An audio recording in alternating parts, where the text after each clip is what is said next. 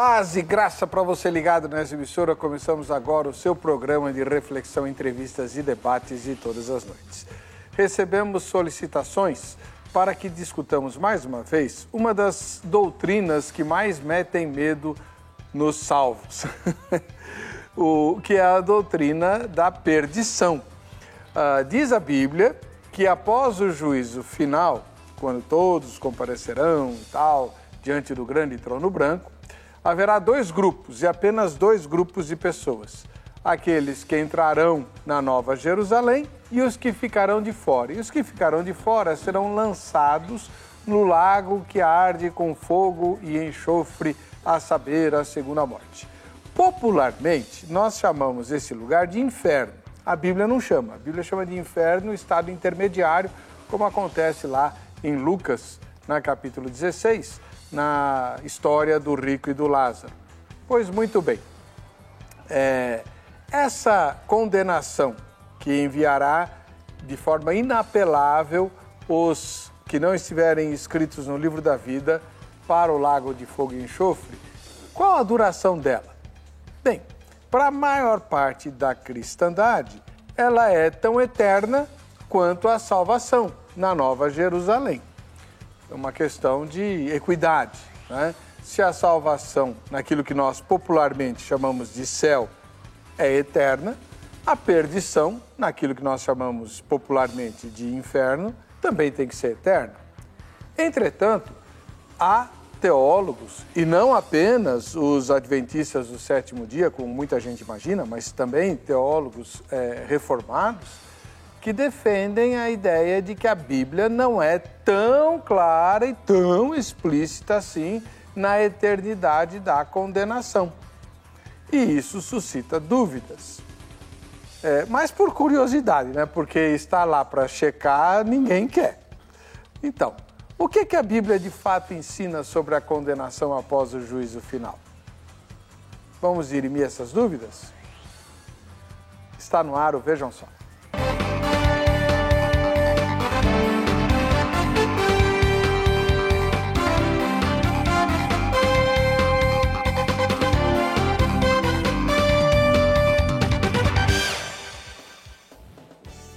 Olá, é com muita alegria que, em nome da Agrade Academia Teológica da Graça de Deus, nós iniciamos essa edição do programa Vejam Só. Recebendo mais uma vez o pastor Vânios Henrique Dias. Ele é ministro da Igreja Adventista do Sétimo Dia, uma das denominações que tem como é, destaque nas, no seu corpo de doutrinas a não eternidade das penas após o juízo final. E por isso, aqui ele está mais uma vez atendendo ao nosso convite. Muito obrigado pela presença, irmão. Seja bem-vindo. Obrigado, reverendo. Obrigado, pastor Elias. Obrigado a todos. É uma alegria estar aqui com vocês mais uma vez. Muito grato, muito feliz pelo convite. espero que ao final desse debate, que não é o primeiro e nem será o último, que a gente consiga entender melhor o que a Escritura diz a respeito do assunto e que nós consigamos ficar então mais perto de Deus, que esse é o objetivo mais importante. É, e que nenhum de nós vá para lá. Em nome de Jesus. Qual o endereço da igreja do, do irmão? É, eu trabalho num espaço chamado Espaço Novo Tempo, onde nós temos é um ponto de pregação que nós chamamos, né? Atendemos pessoas que assistem a TV Novo Tempo e tal. E fica na rua Professor Conrado de Deu, número 41, no Campo Limpo, do lado do terminal do Campo Limpo, terminal de ônibus do Campo Limpo. Ali também é uma escola, a Escola do Pensar, então nós atendemos ali a comunidade da escola, a vizinhança e os amigos da TV Novo Tempo. Muito obrigado pela presença do irmão. Do outro lado, volta depois de um tempão, o pastor Elias Soares, que é ministro da Igreja Assembleia de Deus Ministério Ipiranga e um dos principais eh, livreiros aqui de São Paulo para o povo de Deus e que fornece de forma assim muito prazerosa, uma consultoria que é extremamente preciosa, valiosíssima e que eu saiba ele faz isso de graça, né, para quem o procura na, na livraria. Seja muito bem-vindo, pastor Elias, paz e graça. Paz e graça, reverendo Weber, paz e graça também ao pastor Vânios Dias, é isso mesmo? Vânios Dias Henrique, meu Deus do céu. É um prazer enorme poder estar voltando aqui a esse programa que tem nos edificado, abençoado e promovido o nosso nome no Brasil e no mundo. Né? Nós temos contato com pessoas da Europa, em vários lugares e tem nos trazido assim um, um retorno muito bom para a glória de Deus, né? Amém. É um prazer enorme poder estar aqui. Hoje também estou com a minha esposa, irmã Débora Soares, né? Hoje eu só mando um abraço para a Abigail, para o Davi, para todos os irmãos do nosso canal PR Elias Soares Oficial. Estamos lá com 67.600 inscritos para a glória de Deus. Fazemos as nossas lives um dia sim, um dia não. E hoje estamos aqui. Muito obrigado pela presença Muito do, obrigado. do irmão. Vamos ver a matéria que apresenta, o tema que vai ser discutido e voltaremos com o debate aqui no Vejam Só. Ao fazer chover fogo e enxofre sobre as cidades de Sodoma e Gomorra, Deus não apenas demonstrou como se sentia sobre o pecado evidente, mas também lançou uma metáfora duradoura. Após esses eventos, a mera menção de fogo, enxofre, Sodoma ou Gomorra transporta instantaneamente o leitor ao contexto do julgamento de Deus. Fogo e enxofre descrevem parte de como o inferno é. O Lago de Fogo, mencionado apenas em Apocalipse, é o inferno final, o lugar de punição para todos os rebeldes impenitentes, tanto angélicos quanto humanos. Ele é descrito como um lugar de fogo e enxofre, e os que lá estão sofrem de uma agonia indescritível. Aqueles que rejeitaram a Cristo e estão na morada temporária dos mortos têm o lago de fogo como seu destino final. Além do lugar, quando falamos do inferno, temos uma questão envolvendo o tempo. Alguns acreditam que a Bíblia afirma uma punição eterna, Outros defendem o aniquilacionismo. Essa é a crença de que os incrédulos não irão viver uma eternidade de sofrimento no inferno, mas serão extinguidos após a morte. Os defensores dessa ideia tratam a questão de maneira muito óbvia.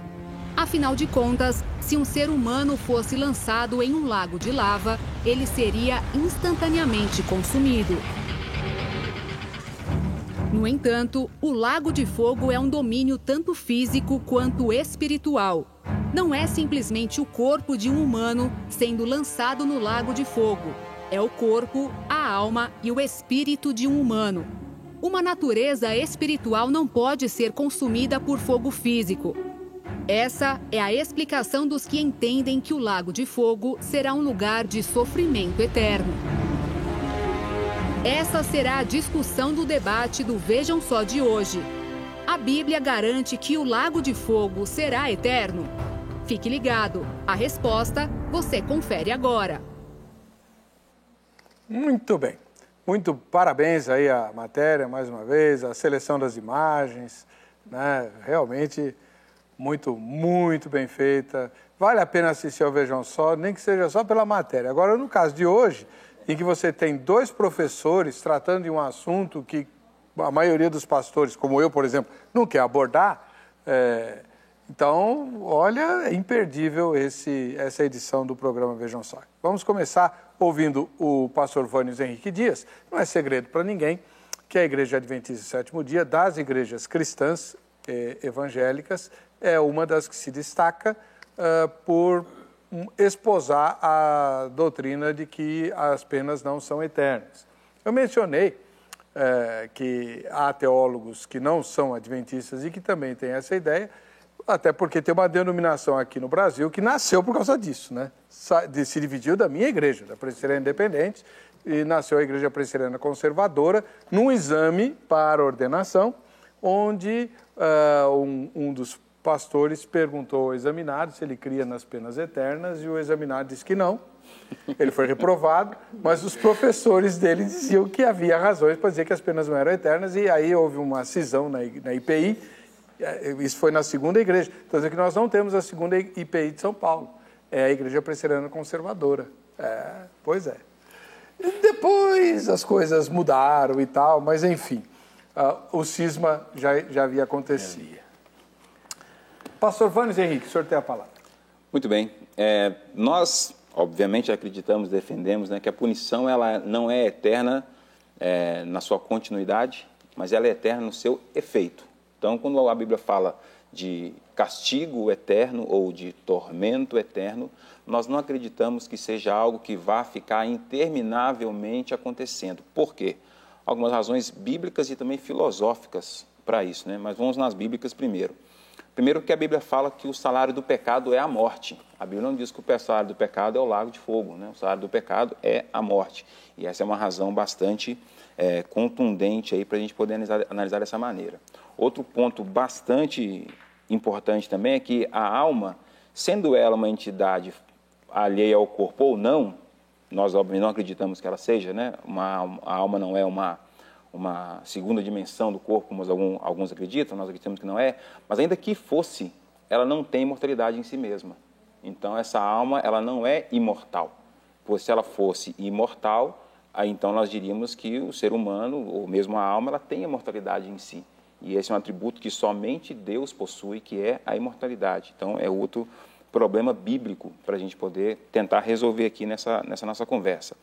E um outro agravante, né, nós recorremos às bases bíblicas para a formação do homem e nós entendemos que o homem, portanto, ele é uma alma vivente, portanto, ele não possui uma alma, ele é uma alma. E por ser uma alma, essa alma deverá ser destruída por ocasião do juízo. O apóstolo Paulo, muito claro, quando diz que Deus ele separou um dia no qual há de julgar a todos, né? E esse julgamento, em vários momentos, ele é tratado na Bíblia com a palavra perecer, dizendo que esse vai perecer. E perecer, nós sabemos, a palavra perecer, muitas vezes usamos a palavra apólume, né? Ali tem conotação de destruição total e completa. Então, por essa razão e outras tantas que a gente pode decorrer no, no decorrer do programa aí falando, nós acreditamos que o tormento, que é o castigo, ele não será eterno na sua duração, mas ele será eterno na sua consequência. Temos que lembrar também que lá em Malaquias capítulo 4, verso 1, é dito que quando o ímpio for destruído, não restará nem raiz e nem ramo, e ele será destruído para sempre. E também lemos na palavra de Deus que o mal não se levantará uma segunda vez. E aí nós temos um outro problema. Se nós acreditamos que o mal que alguém vai ficar queimando em algum lugar para sempre, então em algum lugar do universo, em algum lugar desse vasto universo, o mal continuará existindo. O mal não será extinto, porque vai ter alguém lá blasfemando contra o nome de Deus eternamente. Então nós acreditamos que isso também não é possível, porque o mal será destruído. Qual que é esse último texto que o irmão mencionou? Malaquias 4.1. Malaquias 4.1. Só, só para adiantar para o telespectador, é, o, o que acontece com o perdido? Ele é sumariamente destruído quando ele morre nessa vida? Não, nós cremos que o ser humano, quando ele morre, todos vão para o pó da terra e aguardam a ressurreição. Ocorre que a Bíblia destaca duas ressurreições: a ressurreição para a vida e a ressurreição para o juízo. Então, o ímpio, aquele que morre perdido, ele vai ressuscitar na segunda ressurreição para receber a pena do seu castigo, segundo Apocalipse, que diz que eles vão ressuscitar, vão tentar invadir a cidade santa, virar fogo do céu e vai os consumir. E aí eles são aniquilados para todo sempre. Amém. Entendi. Vamos lá. Agora vamos ouvir o pastor Elias Soares. Por que, que o senhor não usa mais o Elias Soares de Moraes, hein? é porque fica mais fácil para fins de memorização, né? Elias Soares é bem mais fácil, né? Ainda que eu já encontrei um sósia, né? É sósia não, vai ficar um homônimo, né? Homônimo? Elias Soares, né? tem outro Elias Soares. Mas eu sou inconfundível, eu sou o mais bonito de todos. Ah, lindo. Então aí não tem. É, a irmã Débora que eu diga, né? Agora, é, no próximo bloco, não sai daí, tem, tem uma, um lançamento imperdível do pastor Elias, que ele depois vai falar. Agora eu queria ouvir a, a primeira manifestação dele sobre o assunto. Muito bem, é muito interessante a exposição do pastor Vânios, parabéns pela maneira assim, tão equilibrada e clara como o senhor apresentou e reflete é, justamente aquilo que pensa o movimento adventista do sétimo dia. Não obstante, eu, eu tenho que ter um, deve haver um contraponto, senão não seria um debate, né? Eu entendo que o castigo dos ímpios será eterno, eterno na duração e também diferente na intensidade na aplicação do castigo. Portanto, eterno na duração, há uma cronologia. E é também diferente na intensidade. E por quê? Porque a Bíblia afirma em vários textos que o castigo será eterno. Nós poderíamos fazer alusão primeiro ao texto de Mateus capítulo 3, versículo 12, Mateus capítulo 18, versículo 8 e em especial Mateus capítulo 25, versículo 46. E aqui há uma grande diferença entre o que o pastor Vânio acabou de apresentar e aquilo que nós acreditamos que está nas Escrituras Sagradas. Veja que aqui no, no capítulo 25, versículo 46, Jesus ele não deixa margem para dúvidas. A verdade é que ele é insofismável, clara, incontestável e irrefragável do ponto de vista a defender a doutrina imortalista e não a aniquilacionista, também conhecida no grego como tenetopsirrita, né? que é a aniquilação do, do indivíduo por ocasião é, do, do lago de fogo. Jesus disse assim: olha, estes irão para o castigo eterno. Estes, uma referência aos ímpios. Porém, os justos irão para a vida eterna. É importante salientar que o adjetivo que qualifica o castigo é o mesmo que qualifica a vida. Em português? Em português, em português, eterno. A palavra eterno, né? Que aqui a expressão é, grega seria zoen aionion para vida e colasin aionion para castigo eterno. Portanto, Jesus é quem disse, no mesmo texto, no mesmo contexto, numa perspectiva teleológica, escatológica, apontando para o futuro, para o período do lago de fogo, e ele disse que estes, os ímpios, irão para o cola assim a Iônia, ou seja, para o castigo eterno. Porém, os justos irão para a vida eterna. Agora eu gostaria também de deixar por enquanto aqui e fazer aqui uma ressalva na fala do nosso pastor. Ele diz assim, olha, que o castigo ele, ele é intenso na qualidade, não na duração. Jesus diz que é eterno. Mateus 3, 12 diz que o fogo é eterno. 18:8 disse que é eterno. 25:46 diz que é eterno. Portanto, não é apenas na qualidade, mas é na duração, eternidade. Ah, o salário do pecado é a morte, mas que morte? Ah, quando nós analisamos a palavra morte a partir da perspectiva humana, física, nós temos uma morte. Mas quando Deus disse, Adão, no dia que você comer, certamente morrerás, ou morrendo morrerás, mut tamut, é, ele não estava é, falando apenas da morte física, porque ele diz que no dia que você comer, você morre. Adão não morreu naquele mesmo dia fisicamente. Mas Adão morreu espiritualmente, porque houve um distanciamento de Deus. E o distanciamento de Deus também é morte. Então existe a morte espiritual. Segundo, ele morre fisicamente. É possível que depois Deus tratou com Adão, mas não temos certeza da sua salvação. Porque a Bíblia não diz que ele foi salvo no final. Ainda que a graça de Deus veio sobre Adão, tanto é verdade que alcançou também a Caim. Mas se ele não foi restaurado por Deus, haverá a terceira morte, que é a morte eterna. Outra questão que ele levantou sobre a questão da alma, que a alma não é imortal, que só Deus possui imortalidade. Existe realmente esse texto em 1 Timóteo, capítulo 6, versículo 16, que é, só ele tem a imortalidade. Mas como assim só ele tem imortalidade? Jesus não é imortal? O Espírito Santo não é imortal? Os anjos não são imortais? Leve-se em consideração Lucas capítulo 20, versículos de 36 a 38, que disse que na ressurreição nós seremos semelhantes aos anjos, porque eles não podem mais morrer. Então, essa é uma palavra taxativa e não tem como nós é, demovê-la do texto bíblico. Portanto, a imortalidade em Deus é uma imortalidade essencial. Deus é imortal porque ele essencialmente é imortal e ele não recebeu isso de ninguém. A nossa imortalidade da alma, conforme Jesus descreve em Mateus capítulo 10, versículo de número 28, é uma imortalidade é, comunicada, não essencial. Então, quando o texto diz que só Deus é imortal, é só Deus imortal no sentido de possuir a imortalidade, ser essencialmente imortal, o seu caráter ser imortal, não tem como ele deixar de ser.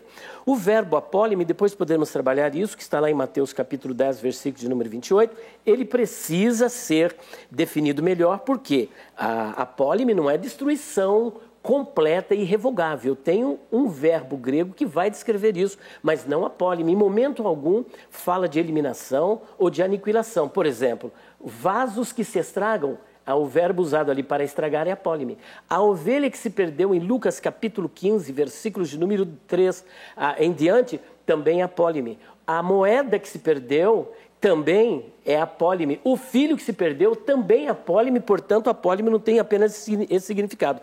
E Lucas, ou melhor, em Malaquias capítulo 4, versículo 1, ele não pode ser entendido isoladamente. Ele precisa ser entendido à luz do seu contexto, e o contexto é o capítulo 3, que não tem a ver com o lago de fogo, mas com o retorno glorioso do Senhor Jesus, e depois nós podemos até trabalhar isso o mal não se levantará outra vez. Eu gostaria que o pastor depois apresentasse o texto, dizendo que o mal não se levantará outra vez depois do é, é, no milênio. E realmente, como que ele vai se levantar? Se ele está subjugado lá no fogo do inferno. Os ladrões, os ímpios irão blasfemar lá no inferno da morte? Como assim? Tudo que nós temos na Bíblia são eles até se arrependendo, mas está tarde demais.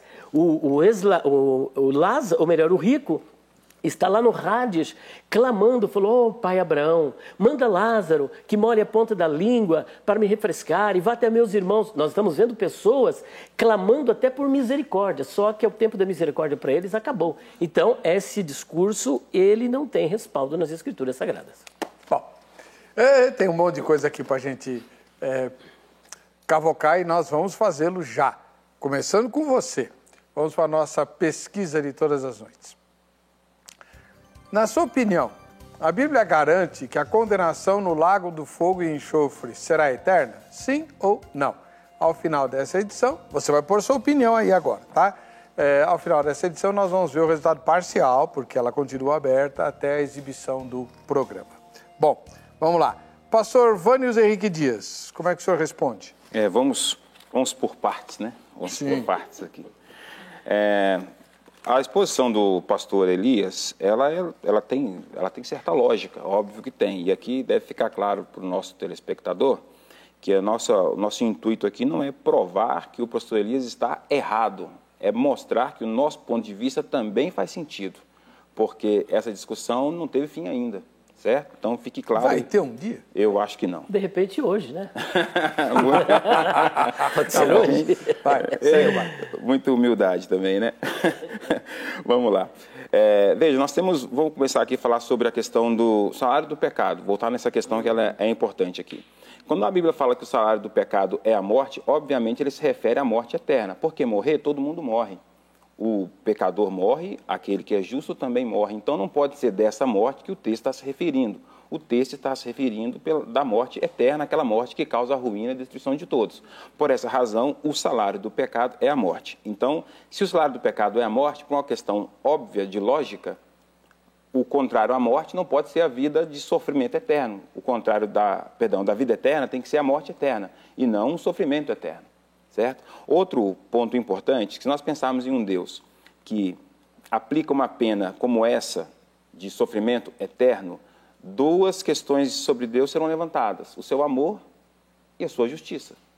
Porque como que um Deus que diz que enviou o seu filho para morrer pelo pecador, se esse pecador não aceita, agora já que você não aceitou, agora você sofre para sempre.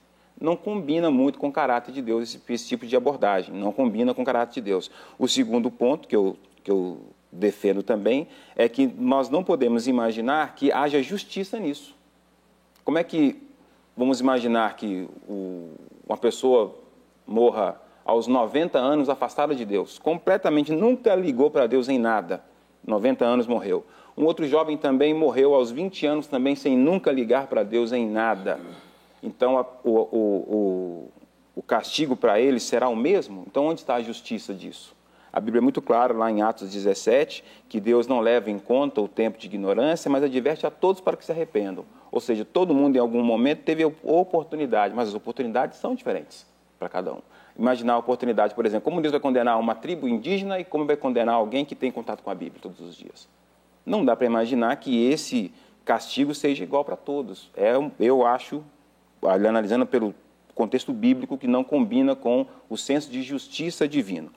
Outro ponto importante que eu quero salientar aqui, que o pastor colocou, a questão do verbo apólime.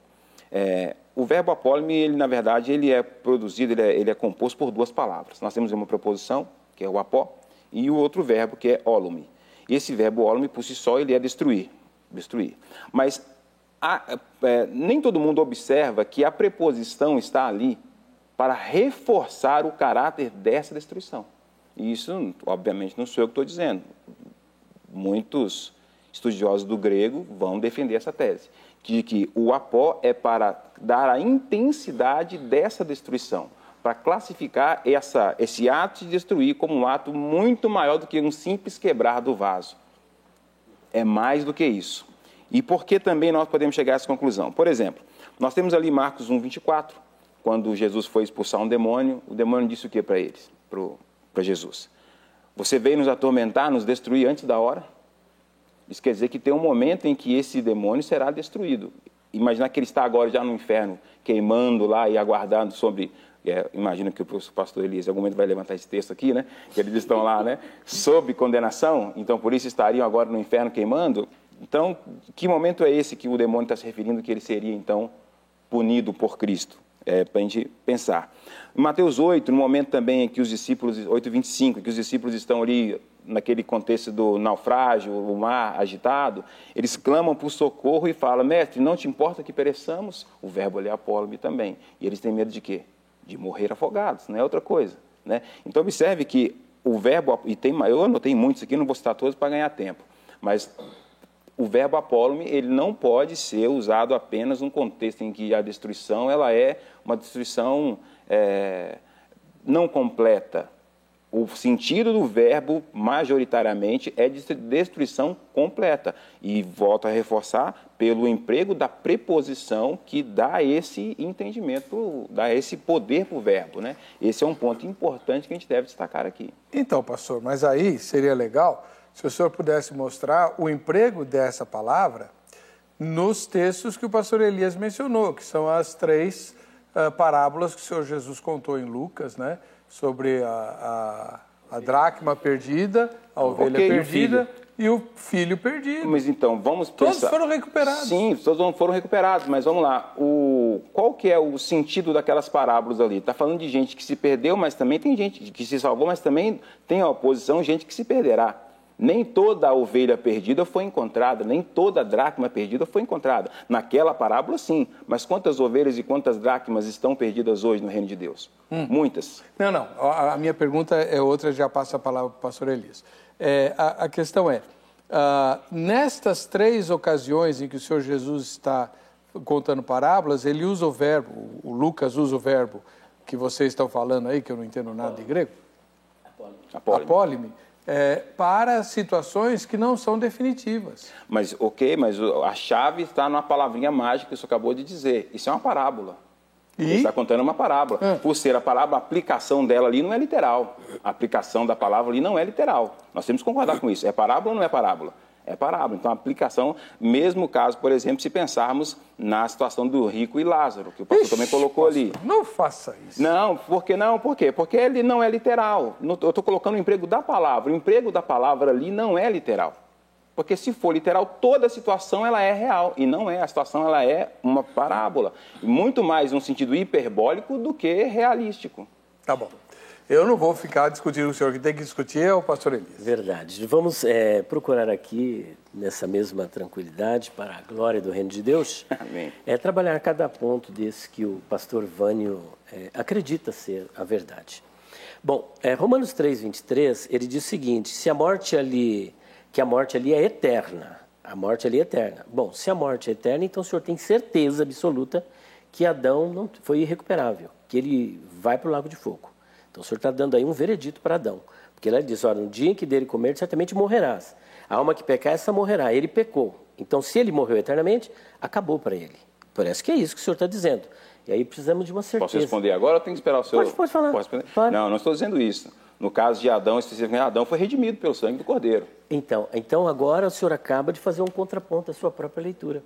Porque o senhor afirmou peremptoriamente, afirmou categoricamente que Romanos 3, 23, o salário do pecado é a morte, né? É, melhor, Romanos 6, 23, que o salário do pecado é a morte, ali, o senhor falou anteriormente, que a morte ali é eterna. Ora, Sim. se ele morreu eternamente, ele não tem uma redenção, porque a morte eterna é a segunda morte no lago de fogo. Então, se ele morreu eternamente, acabou para ele. Agora, o senhor acabou de dizer que ele foi redimido. Mas o então, deixa eu, não estou entendendo. É, é, não entendi, eu. não entendi então, o raciocínio. É que ele, ele, no início, ele diz o seguinte, que a morte, quando eu falei de morte, existem tem três tipos de morte. Tem a morte física, ah. morte espiritual e morte eterna. Ele fechou que a morte Aqui é feita referência em Romanos 6, 23, que é uma alusão ao que aconteceu com Adão lá no Éden, é morte eterna, tá. que não tem como não ser. Então eu estou fazendo uma releitura desse texto, mostrando para ele que se a morte ali é eterna, então para Adão então, encerrou. Tá segue Agora, seu, seu raciocínio, segue, vamos seguir lá. Tá bom. Agora o castigo eterno é falta de amor? Como assim falta de amor? Será que Deus só tem um atributo chamado amor? Deus não é soberano, Deus não é onisciente, não é onipresente, não é atemporal, Deus não é justo há uma oportunidade. O tempo da graça é agora, o tempo do amor é agora. Agora, será que a justiça de Deus não está aqui em questão? Eu acredito que o castigo será eterno, ele é tão, é, tão claro, tão, tão real, que Deus hoje, se ele é injusto, por isso, então, ele está sendo injusto por manter os ímpios sob castigo até o dia do juízo. Olha só o que está escrito aqui na segunda carta de Pedro, capítulo 2, versículo de número 9. Olha só. Então, Deus ele, já é injusto, não será. Então, o Senhor acaba de declarar a injustiça de Deus a partir deste momento. No capítulo 2, versículo 9 de 2 de Pedro, está escrito assim: olha. Assim, o Senhor sabe livrar da provação os piedosos e manter os injustos sob castigo para o dia do juízo. A maioria das traduções, inclusive essa daqui, ela foi eleita pelo pastor Wilson Paroski, que é especialista em crítica textual como sendo o melhor texto, é NAA. Ele, numa, num vídeo dele que eu assisti, ele elegeu essa Bíblia aqui como NAA. O senhor também sabe provocar. Ah, o Dr. Wilson Paroski é adventista. É adventista. E ele Foi afirmou, meu professor. Ele afirmou que esse daqui é o melhor texto, que é NAA. E eles estão recomendando. E aqui está escrito que ele mantém. E é interessante notar que o verbo grego que aparece aqui ele é de coladzo, é coladzo. Coladzo, aqui ele está num perfeito, num particípio presente, que é o coladizomenos, pode analisar aí no, no texto grego, coladizomenos, e o princípio e o, e o, particípio presente, a ideia que ele dá, é, pastor Vânios, é de continuidade no castigo. É como, por exemplo, porque Deus amou o mundo de tal maneira que deu o seu Filho unigênito para que todo aquele que nele crê não pereça, mas tenha vida eterna. Será que o crer ali é crer e acabou? Não. Ali é um particípio presente. É crer e continuar crendo. Porque o dia que você abandona a fé, você é um apóstata, você é afastado da fé. E o senhor não, o senhor não acredita que uma vez salvo é salvo para sempre. O senhor acredita que há a possibilidade da perda da salvação.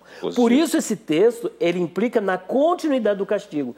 Então eu acredito tanto que o castigo será eterno que o Senhor já mantém os ímpios, aqueles que, que morreram na impiedade, eles já estão sendo mantidos sob castigo até o dia do juízo. Tá. Aí você diz assim, ó, 70 anos é incompatível. Pera, pera eu, vou, eu vou ter que interromper o senhor para chamar o intervalo. Ah, tá bom. E tá depois vocês continuam aí a, a, tá a, a, o debate. Não perca as aulas, porque, olha, vale a pena.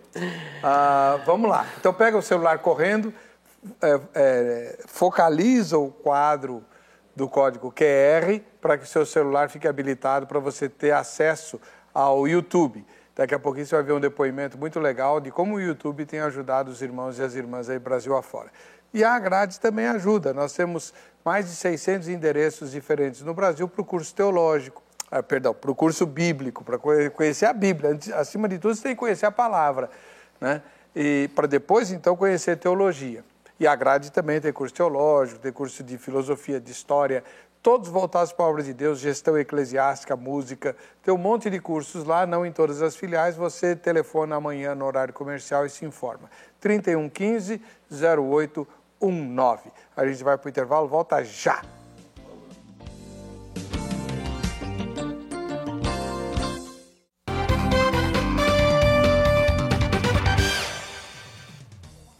É a hora do Vejam Só quem assiste ao Vejam Só. Hoje você vai assistir a um depoimento muito especial, muito legal. Gostei bastante dessa, dessa fala. É, e aqui é a prova de que o Vejam Só te dá voz e vez. Né? É só você fazer o vídeo e mandar para o nosso e-mail, vejam só, arroba hittv.com.br. Esse é o endereço eletrônico que está aí para você uh, mandar a sua foto ou seu vídeo dizendo quem você é, até para você se qualificar e ganhar os presentes. Estamos sorteando as Bíblias que ganhamos na, na nossa celebração do aniversário da Reforma, né? recentemente celebrado. e que ganhamos das várias editoras é, bíblicas e estamos sorteando todas elas aí para você. Para se qualificar é só mandar sua foto ou seu vídeo. E hoje a gente vai mostrar o vídeo da Camila Terres. Ela mora em Guarantã do Norte, no estado do Mato Grosso. Vamos lá, o, Camila. Senhor a todos, meu nome é Camila, moro em Guarantã do Norte, Mato Grosso, divisa com o Pará e congrego na Igreja Assembleia de Deus Ministério Belém. A minha participação no programa hoje é, primeiramente, quero dizer que eu comecei a acompanhar o programa Vejam Só quando eu ainda era adolescente, quando a gente morava em Cuiabá, e minha família morava em Cuiabá, lá pelo ano de 2008, mais ou menos, 2009.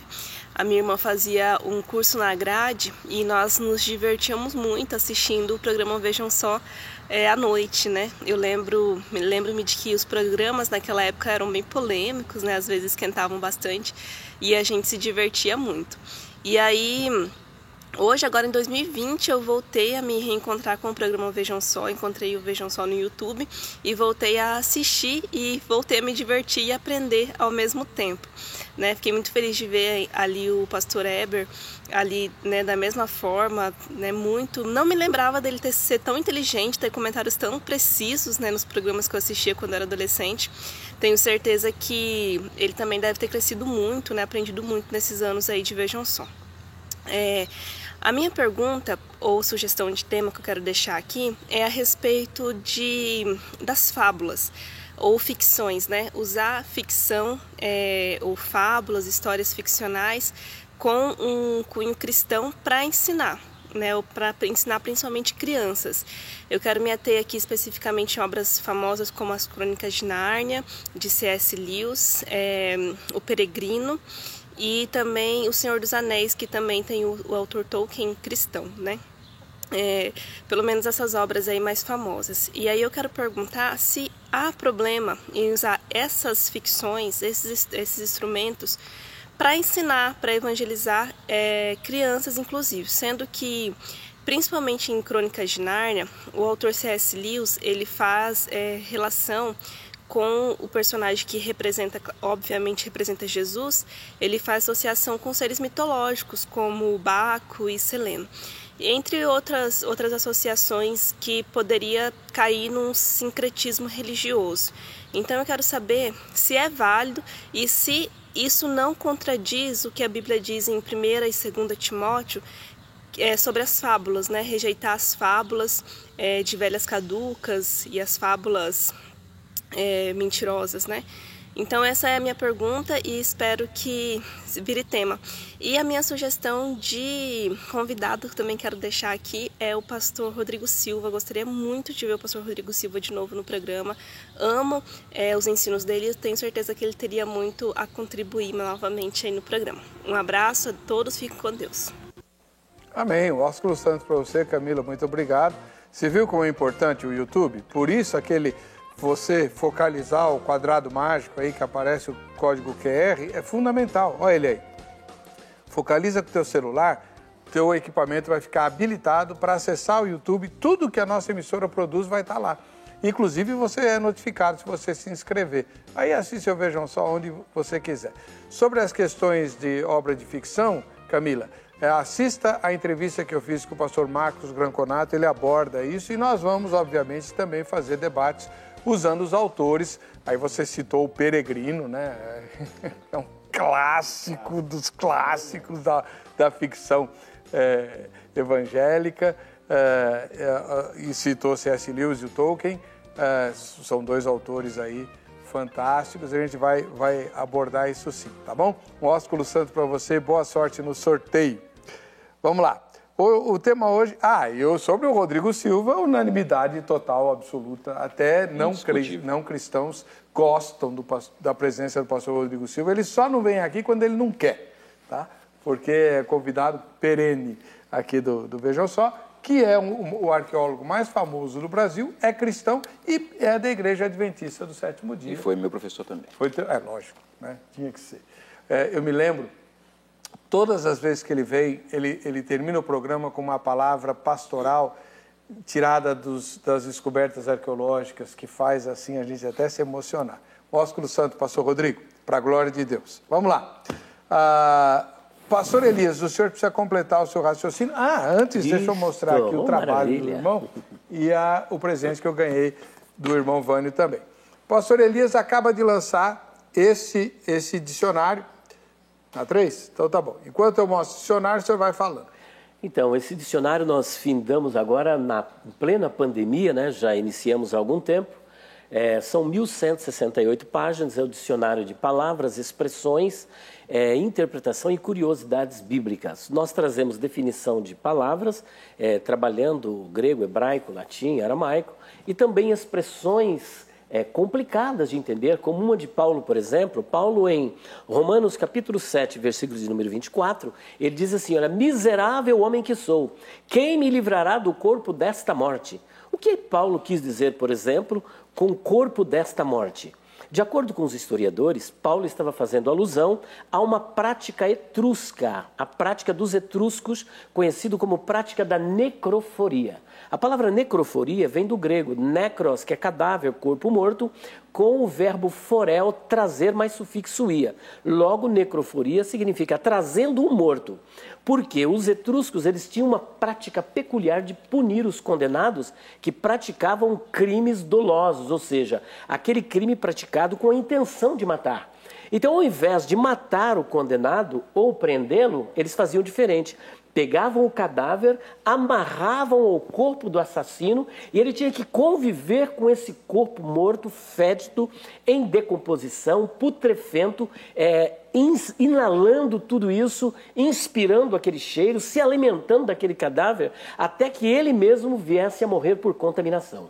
Agora veja que Paulo disse que nós somos o bom perfume de Cristo, mas ele vê em nós uma velha natureza que está é, lutando para nos submeter às obras da carne. Ele quer fazer a vontade de Deus, mas a velha natureza se opõe a ele. Então ele dá o grito: Quem me livrará do corpo desta morte? E por isso ele compara a velha natureza a esse cadáver, a esse corpo morto em estado de decomposição. Mas eu louvo a Deus que no versículo número 25 ele diz o seguinte: Mas graças a Deus por Jesus Cristo, ou seja, para vencermos essa velha natureza, é só estando debaixo da graça de Deus e pelo poder de nosso Senhor e Salvador Jesus Cristo, que nos salvou da culpa do pecado, está nos salvando do poder do pecado e nos salvará também da presença do pecado. Então é só assim que nós podemos descansar. Amém. É uma das curiosidades que eu trago aí. Só que no final nós temos é, é, etimologias de nomes, a importância de um nome, o que, que ele representa, a importância, nomes de, de pessoas, rios, vales, montes, deus, deuses, mitos,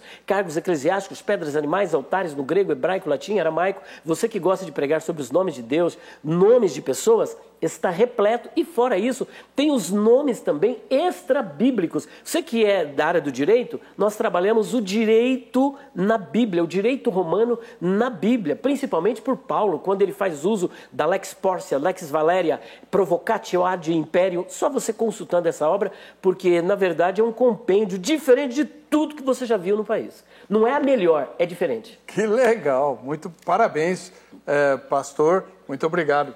Eu é que agradeço presente. o privilégio. E eu recebo mais um exemplar aqui da revista uh, missionária da Igreja Adventista do Sétimo Dia, uh, que uh, foi me trazido né, pelo pastor Vânios, e que tem na capa uma menina. Sabe de onde ela é? É algum país árabe. Não diga. Sério. Sério, puxa vida.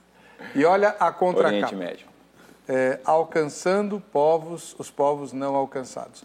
Irmãos, nós é, temos urgência na missão de levar o evangelho ao mundo todo, porque Jesus disse que o fim só virá com a pregação do evangelho. quando o, o evangelho alcançar todas as nações. E há vários povos. Aqui no Brasil, há povos não alcançados. E não são só os indígenas, não. Lá da Amazônia, tá? É, são, há outras. Se você entrar no, no site da é, Portas Abertas, você vai ver a lista dos povos não alcançados. Há pelo menos oito povos não alcançados aqui no Brasil. Quer um exemplo? O povo surdo, que, que por isso muitos evangélicos estão aprendendo Libras, os, um, aquele povo que lê a mão, como chama? Os ciganos, os ciganos e outros aí. Bom, o assunto hoje é, é, é perdição eterna, tá bom? Pastor Vânios, o senhor ouviu as ponderações do pastor Elias, que depois ele vai continuar? O senhor quer que ele continue? Eu acho que ele pode concluir, né? Deixa Então ele conclui, concluir. pastor. Se ele for rápido, é claro. né? Tá bom. É, bom, o pastor Vânio, ele disse o seguinte, que o castigo não é igual para todos. Eu discordo, né? Tem que discordar, né? Porque a Bíblia diz que o castigo, ele é igual para todos. É igual em que sentido? Na duração. Mas ele é diferente na intensidade. Um será castigado com poucos açoites, outro com menos açoites. É importante salientar isso. Lucas capítulo 12, versículo 47 e 48, que ali está falando de aquelas pessoas que cometem crimes voluntários e involuntários, por ignorância. O próprio Paulo diz que ele, é- ele fez muita coisa, fez as pessoas blasfemarem, mas ele fez na sua ignorância. Então ali está tratando eh, desse assunto. Né? Mas a intensidade do castigo será diferente. Existem várias pessoas que estão castigadas, mas uma castigadas com mais intensidade, com mais sofrimento do que as outras. Agora, no que diz respeito ao verbo apólime, eu tenho que discordar novamente, porque apólime não está somente ali nas, naquelas três parábolas. Esse verbo, pastor Vânio e todos os telespectadores, ele aparece 93, 90 vezes no texto do Novo Testamento. E nenhuma só vez ele aparece como sendo é, com caráter de aniquilação, de extinção total. Nenhuma só vez. 90, então não é somente três vezes. Então ele pode ser perder, pode ser estragar, pode ser várias coisas. Um escravo que, que foi perdido, algo que foi perdido da pessoa, literalmente, não apenas numa parábola, ainda que toda parábola tenha um caráter pedagógico, Jesus ele não vai inventar uma historinha para ensinar uma verdade espiritual. Portanto, agora, interessante, voltando ao nosso tema, que é o castigo eterno, eu acredito tanto que o castigo será eterno, que se Deus quisesse, o Espírito Santo quisesse, é, que a duração do castigo não fosse eterna, que o castigo não fosse eterno, ele, não- ele poderia ter usado um, um outro verbo. E que ele, aqui no Novo Testamento, com essa aplicabilidade, ele é conhecido como rapax legomenon, ou seja, ele aparece uma única vez. Ele poderia ter usado esse verbo, porque eu creio que o Senhor inspirou os autores bíblicos, nos textos originais, até mesmo as palavras. Eu não estou falando da cópia, da cópia, da cópia, da cópia. Estou falando nos textos originais. Eu acredito na inspiração verbal e plenária das Escrituras. E se ele quisesse, ele poderia ter dirigido os eh, escritores a colocar, sabe que verbo? Exoletreio. Exoletreio. Exoletreio, ele aparece uma única vez, que é uma alusão ao livro de Levítico, dando a ideia de consumir, ainda que ele não tenha apenas esse significado, ele pode ser destruir, pode ser algo como não eliminar, mas ele poderia ter usado esse, que também dá a ideia de aniquilamento e de destruição completa e total. Mas ele não usou esse verbo, ele usou o verbo colassim, co- colassim, colassim aiônio. E é interessante que esse verbo implica em castigo e castigo contínuo, e não algo que é, é, para por aí, como nós vimos, por exemplo, em, é, em 2 de Pedro, capítulo 2, versículo de número 9, que aparece o verbo coladizomenos, que é o mesmo verbo coladizo, que está no perfeito ativo, no, ou melhor, num particípio presente, que a ideia é continuidade no castigo. Tá. Pastor? Vamos lá. É, primeiro, vamos fazer o seguinte, então, eu vou citar aqui alguns textos bíblicos que eu acho que é importante a Uhum. gente frisar e quero lembrar ao nosso telespectador, todos nós temos tem sempre em mente que toda a escritura é inspirada. Portanto, nós temos que analisar o todo da escritura sobre cada assunto para nós né, é, tirarmos as nossas conclusões. É, o que eu percebo às vezes, em muitos momentos, é que a gente acaba esquecendo dos princípios veterotestamentários, nos concentramos mais no Novo Testamento e aí algumas bases são suplantadas. E isso eu penso que é perigoso, a gente tem que tomar cuidado. Por quê? Por exemplo, livro de Jó, capítulo 20, verso 6 e verso 7, Jó vai dizer o seguinte, né?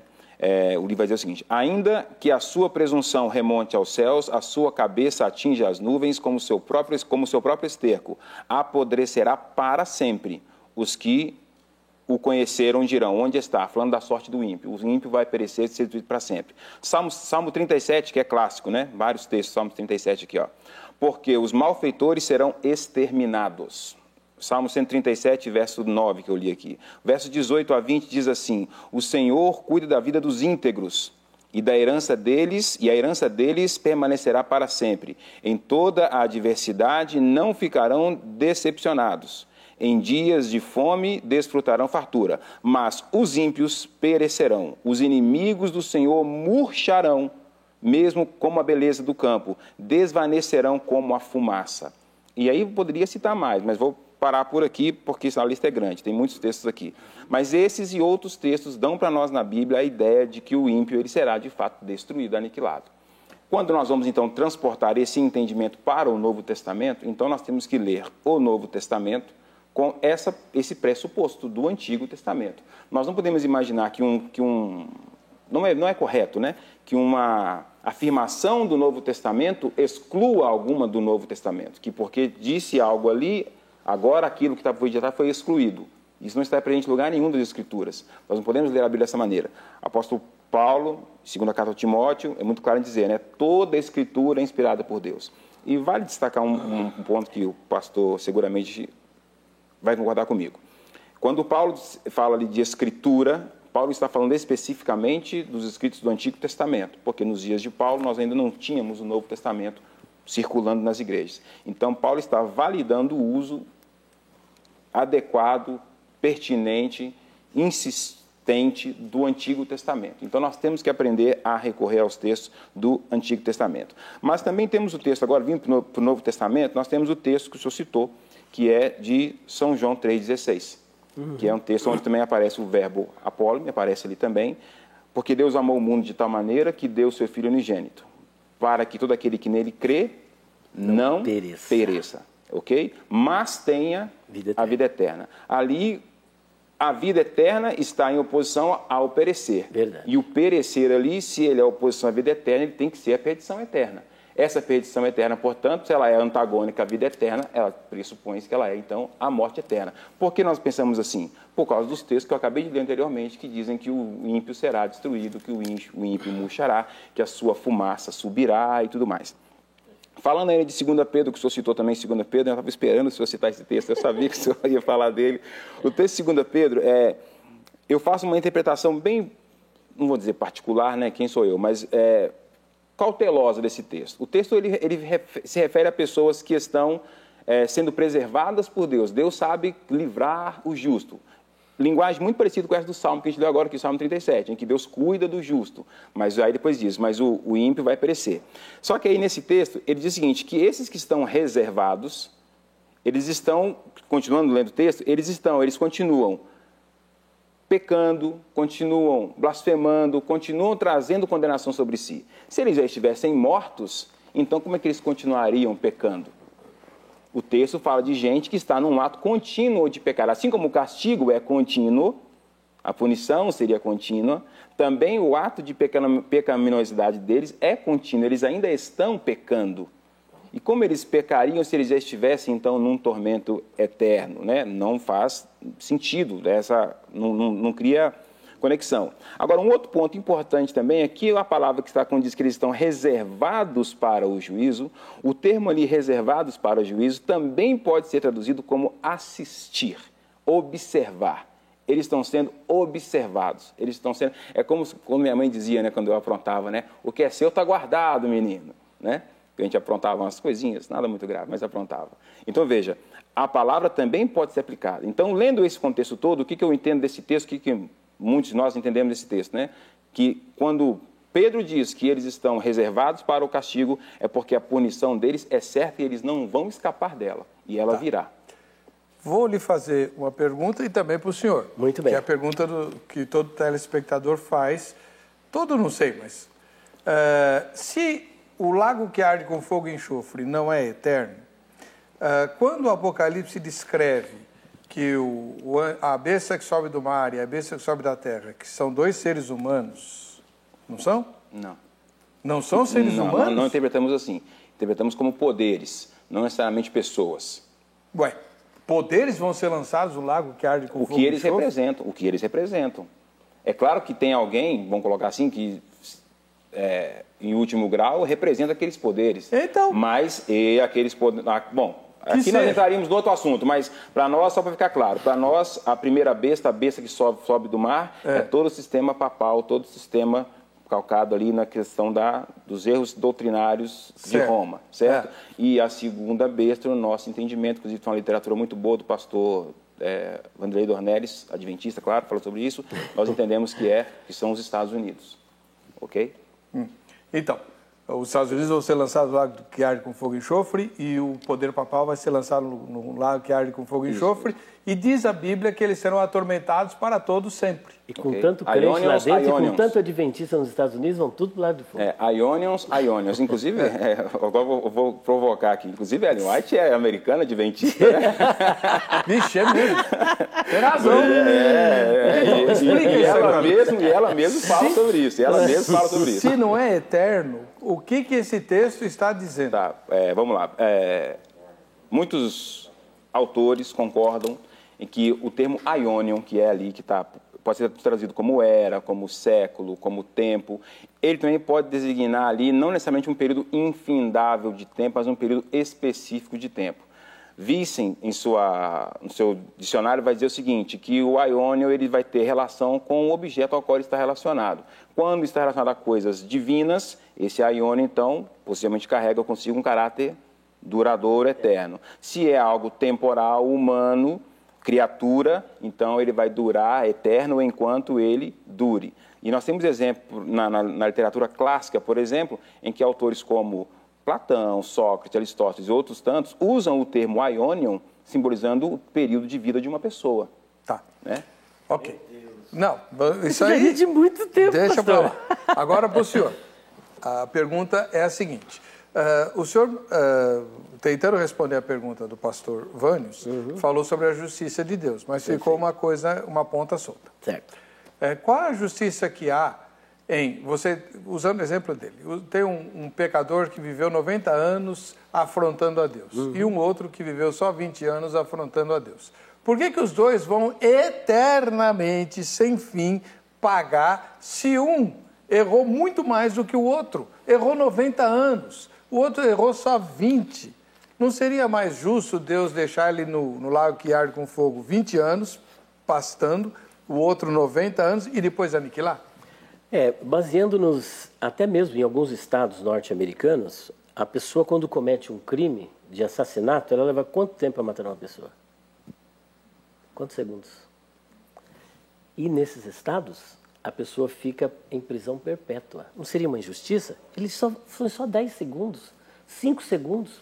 E vai ficar em prisão perpétua ou então pagar com a sua própria vida. Isso, uma, estou fazendo aqui uma comparação pálida.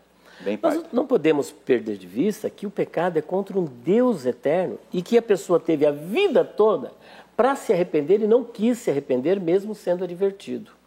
Outra coisa que é importante salientar é que essa questão de castigo eterno é, é uma linguagem que nós chamamos de linguagem fenomenológica. Parte da perspectiva do observador e não da realidade. Na nossa realidade, é uma realidade temporal, é uma realidade cronológica. Nós estamos tratando de algo que não é cronológico, é atemporal.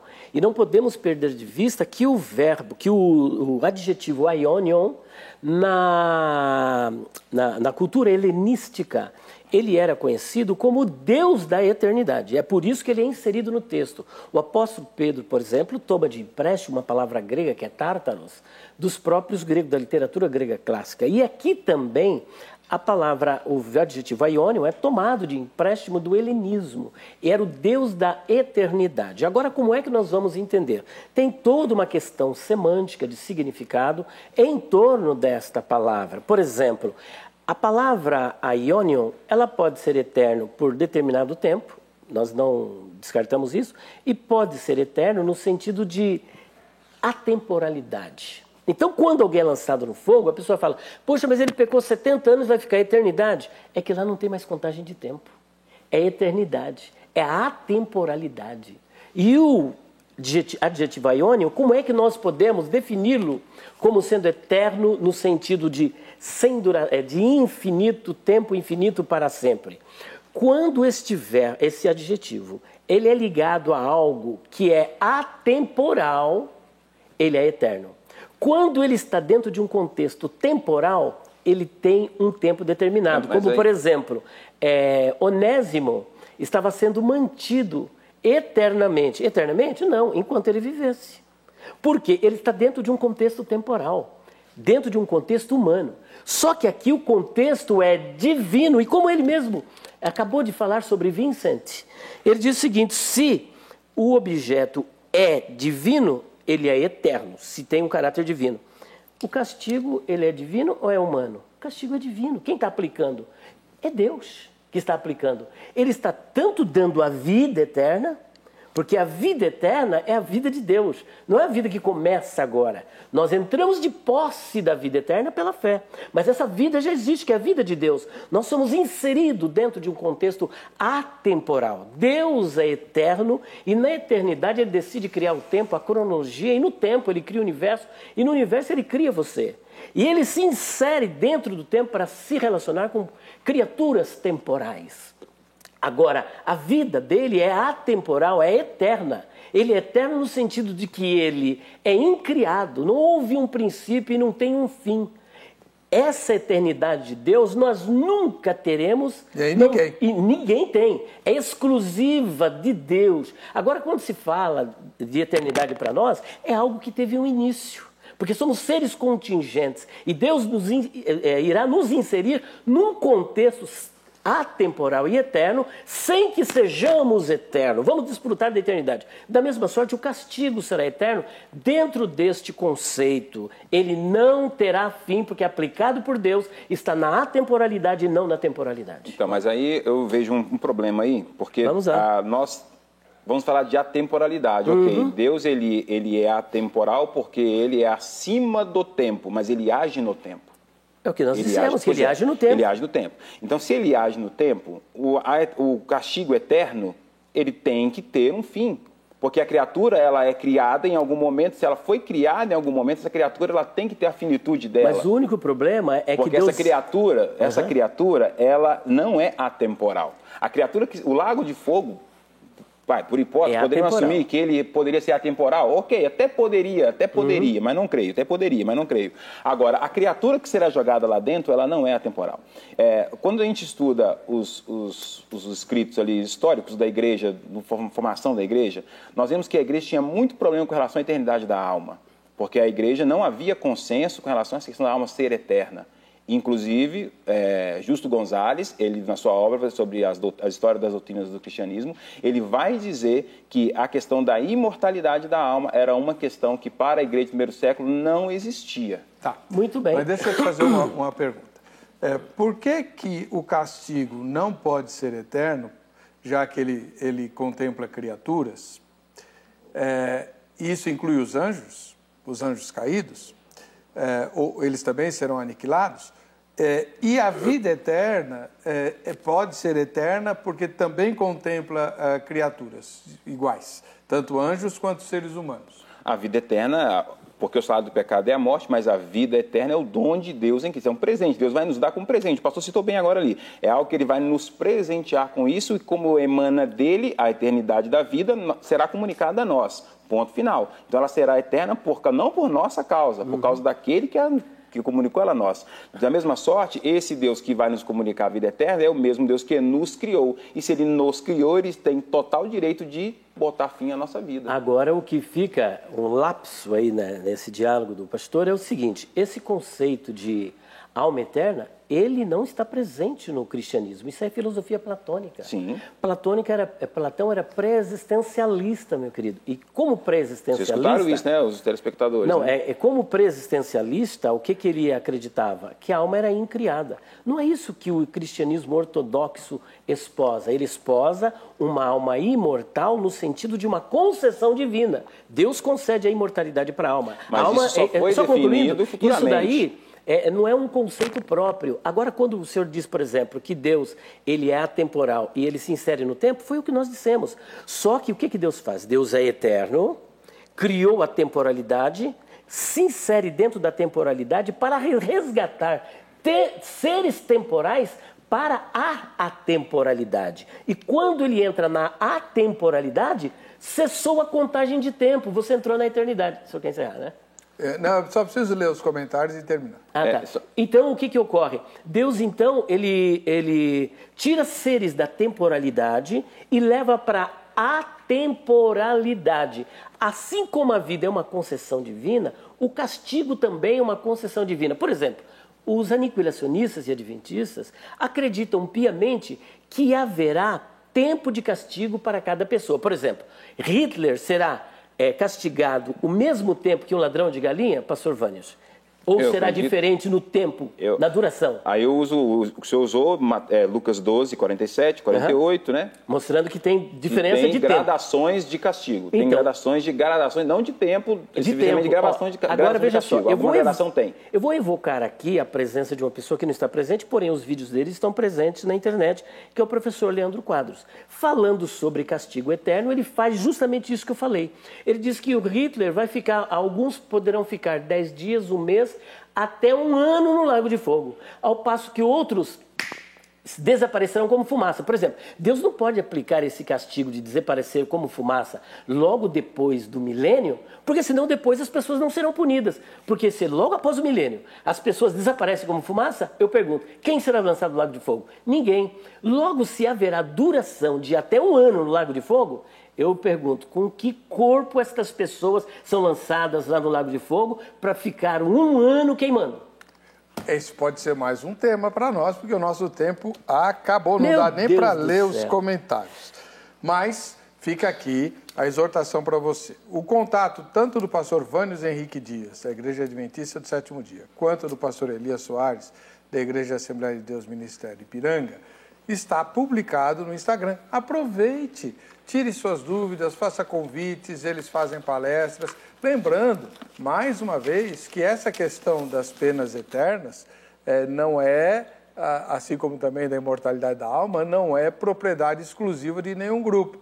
Tem a minha mãe, por exemplo, que é presbiteriana, ela não acredita que eh, depois que morre a gente vai para algum lugar, não. Ela acredita que a gente fica dormindo, até porque ela gosta muito de dormir. né? Até a ressurreição. Pastor. Só Eu já penso diferente. Eu já quero ir lá para o paraíso, né? Antes que ah, ele acabe. Pastor, só um, só um negocinho. 30 segundos, 30 segundos, pode contar de relógio, 30 segundos aí. É, o pastor Elias levou a questão por uma discussão que ela é mais filosófica do que bíblica. E aí eu penso, né, obviamente... Mas aí eu vou ter que- Não, ter que ter oportunidade também, porque não, já não, acabou não, calma, não, não, não é uma crítica, calma, não é uma crítica, não é uma crítica, é uma observação aqui, ó, Não é para o nosso telespectador. Por quê? Porque nós precisamos definir qual será, por exemplo, qual será a nossa abordagem com relação a isso. Porque se ela for filosófica, nós vamos ter que correr Para muito debate. fora da Bíblia para resolver isso. Mais um debate, Mas, né, Porque pastor? a Não. questão da temporalidade, por exemplo, é uma questão que a Bíblia não não não não Deus não não é dá. atemporal, então. Não, calma, Deus não não, é não eterno. quero discutir isso agora com o senhor. Olha, acabou, acabou o debate acabou, o debate acabou. Viu? Não Mas não, não quero discutir isso com o senhor. Agora, a Ai, questão, Deus, o fato é, acabou a já. questão aqui, ela, nó- nós temos que olhar pela análise mais bíblica do que filosófica. Eu Claro, acho que irmão, isso tem que mas ser a feito. questão. não, Eu, eu discordo do irmão, nós não saímos da Bíblia. A questão é exegética. É verdade. a, a tradução, a interpretação que damos aos termos que vocês usaram aqui de forma muito farta. Né?